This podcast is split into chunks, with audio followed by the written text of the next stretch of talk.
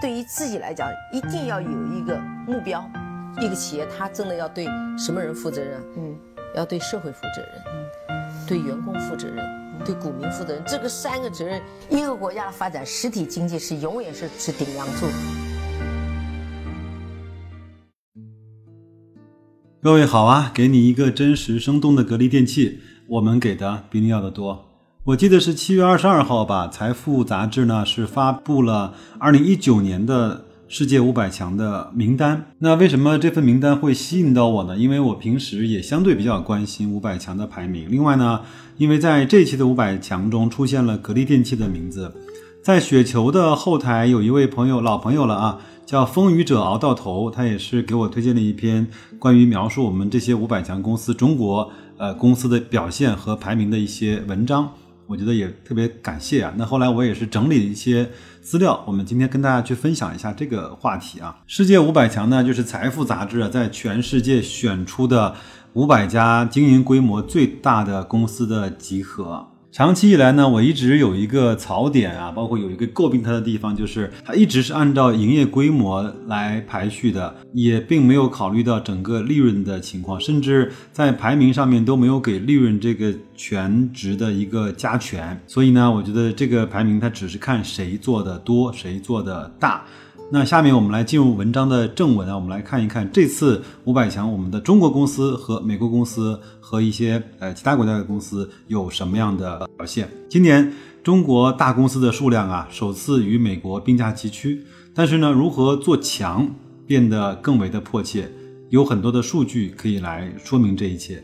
从这次上榜的数量来看呢，有一百二十九家公司来自于中国。那历史上首次超过美国的一百二十一家这样的一个数量，即便呢是不算上台湾地区的企业，中国大陆企业包括香港啊，达到了一百一十九家，与美国的一百二十一家也是旗鼓相当了。这是一个历史性的变化。与上年相比啊，今年上榜五百强的公司呢，总收入达到了三十二点七万亿美元。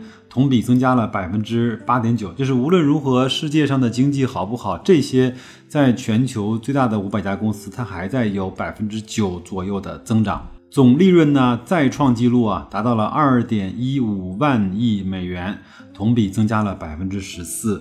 它的利润增长要比它的营业额的增长更快。那净利润率呢，则是达到了百分之六点六，当然这个和格力就差远了啊。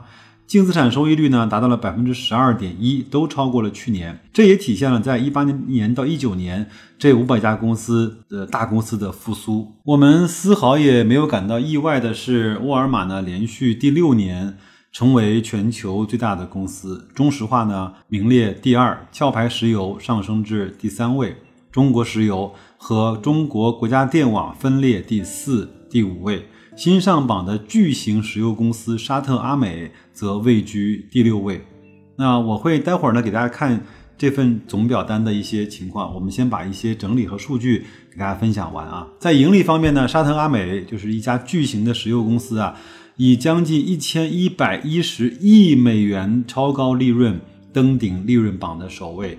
苹果公司位列第二。每每每每看到这样的情况，我就会对苹果公司有了无限的尊敬。一家做电子产品的公司，居然是第二位在五五百利润最高的这样的一家公司，五百亿美金，非常非常的厉害。那利润榜前十位四家中国公司仍然是工建农中四大行。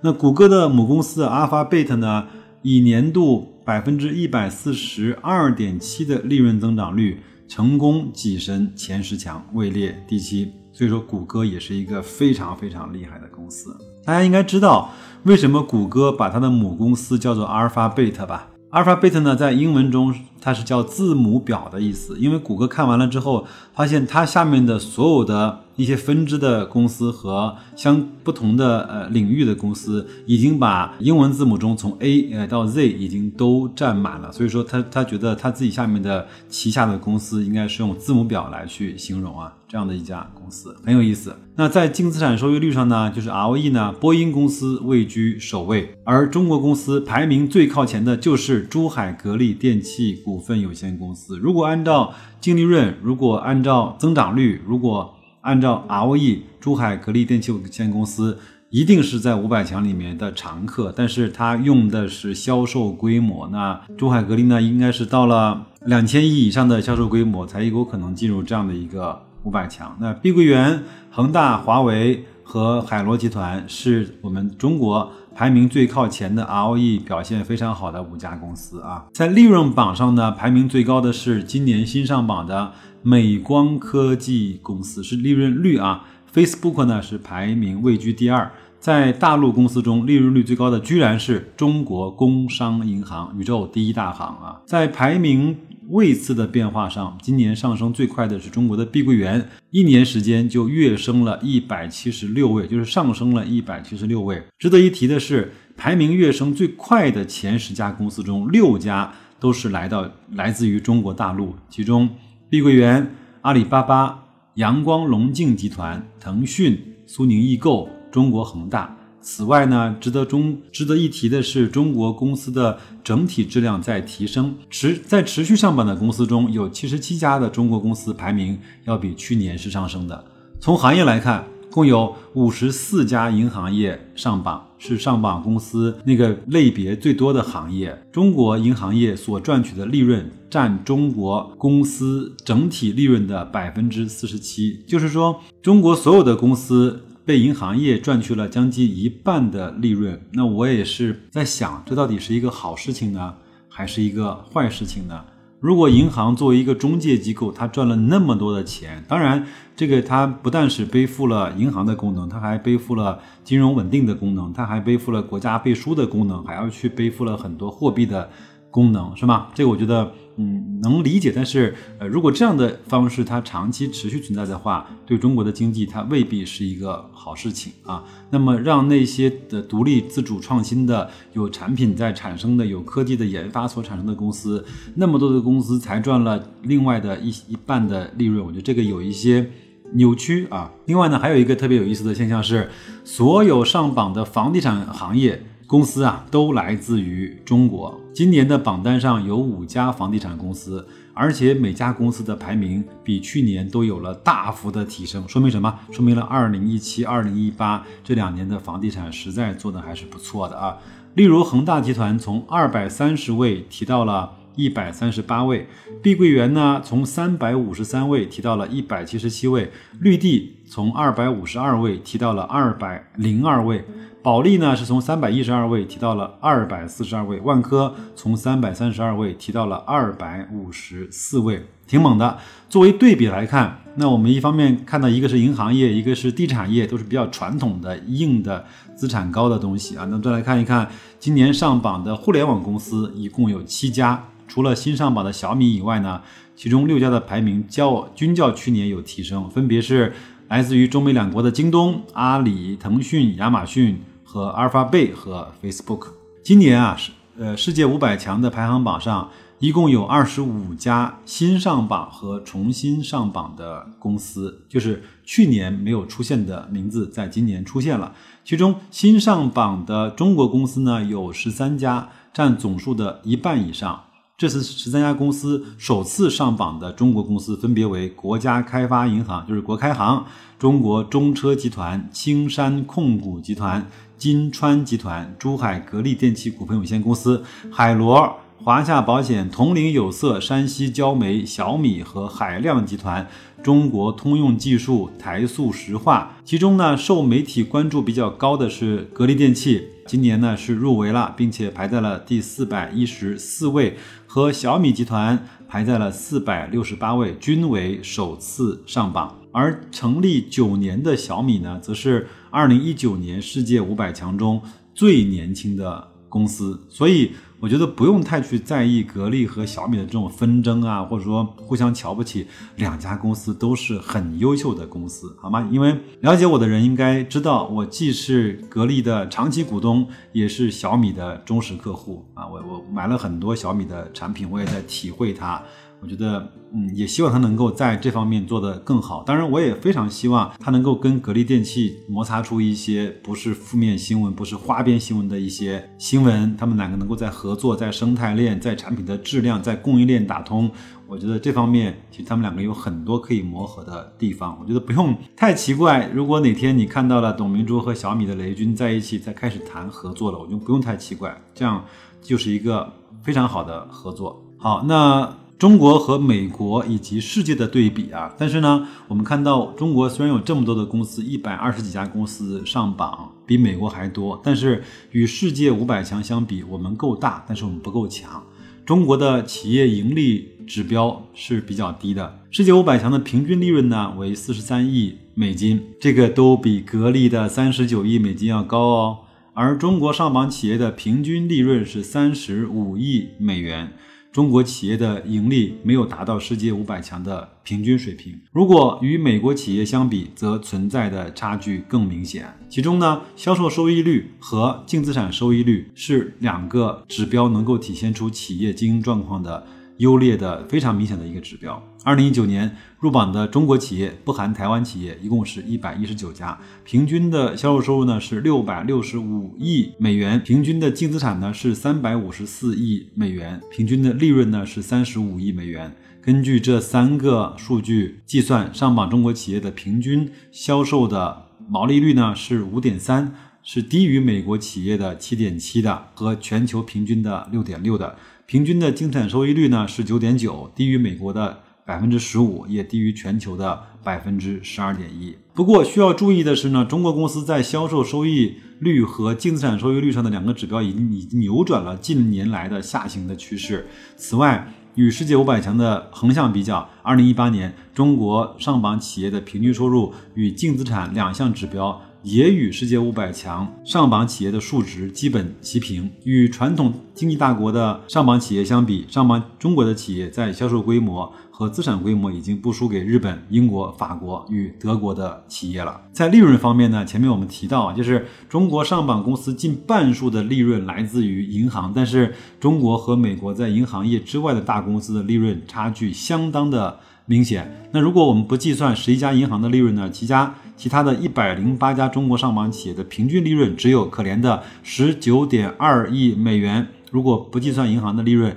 美国其他的一百一十三家的企业平均利润高达五十二点八亿美元，这是一个将近三倍的数值。最后呢，从上榜企业所在产业的分析，美国的产业结构呢是后工业化。发展阶段的产业结构，而中国的产业结构还处在工业化的阶段。好，那中中美两国的企业呢，都很集中在能源、矿业、商业贸易、银行、保险、航空与防务等五个产业。但是中国有数量众多的金属制品企业、工程建筑企业、汽车企业和房地产企业。上榜美国企业呢，在这些产业。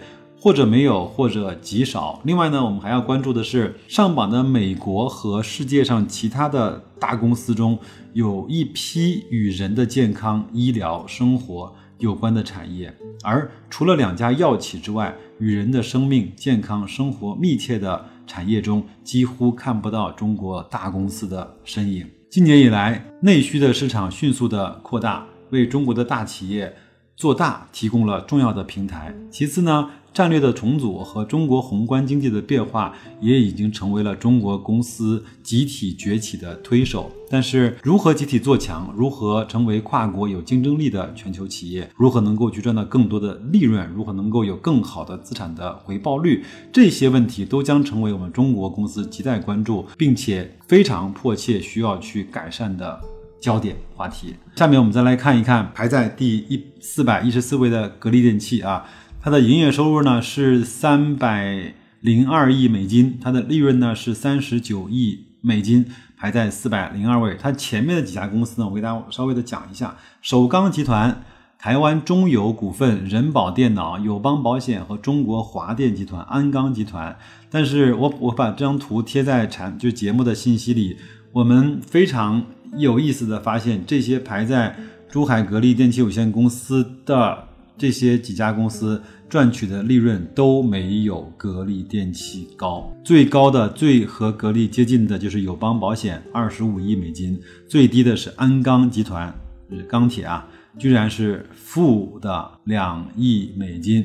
就是在亏损啊。好，那我们再来看一看是谁在。那我专门呢又把那个它的利润按照排序来做了一个呃中国上市公司五百强这些公司的排序。我们我们来稍微快速的过一下，有谁在盈利这个条件上比格力要好的？其实还是挺多的。但是你听完了之后，你会发现原来真正的企业、真正的私营企业并不多。大部分都是我们的银行和我们的能源企业啊。第一位呢，首先是工商银行，下面是建设银行、农业银行、中国银行、国家开发银行、中国平安保险集团股份有限公司。所以平安真的非常优秀。阿里巴巴啊，招商银行，再往下呢是中国石油，就中国石化、中国恒大，所以恒大在这方面做得非常不错。上汽集团、碧桂园、万科、和记黄埔。中国中信啊，招商局、红海精密、中国邮政集团有限公司，再往下呢是台积电啊，腾讯、中国移动、交通银行、兴业银行、华为、浦东发展银行、国家电网、中国民生银行、中国海油总公司，这些公司它的利润率啊，就是利润的总额都是排在珠海格力的前面的。再往下来看，我们看到珠海格力是排在四百一十四，按照净利润来去排名的话。排在他身后的大部分的公司都是整个的五百强的销售额排名排在他前面的公司。我们再往下来看，就是中国华润赚的没有格力多，中国建筑赚的没有格力多，美的也没有，太平洋保险也没有，鼎鼎大名的中国一汽居然也没有格力赚的多，友邦保险也没有，中国航天科技集团也没有，中国石油天然气也没有，中国宝武钢就是宝钢武钢合并了嘛。也没有小米，当然也没有苏宁易购，也没有，那台塑石化也没有。这些公司大部分的人都排在格力的前面，但是这些人的所有的利润贡献都没有格力电器来的多。所以我相信，呃，格力的优秀和格力在这个榜单中它含金量的确认，应该我相信大家应该是都确认到了啊。我会把这些图片呢放在。节目的信息里有空的话，大家可以翻阅一下，也可以去上《财富》杂志的中文的网站，可以去按照各种各样的排序去看一下，你心目中哪些公司是最好的。这在这五百家公司里面，哪些你是认识的，哪些你还不认识？因为他有时候呢会把一些没有上市的公司也放进去，比如说我们的华为就没有上市，但是呢，华为呢会对对外的会会去发布它的年报，那他也会把它放进去。看一看哪些公司在你的视野范围之内，哪些公司在你的兴趣之内，哪些公司有可能在你的能力圈之内。那这样的话，就是一个非常好的一个投资选择标的的方式，好吗？那新的一周，祝各位工作愉快，投资顺利，再见。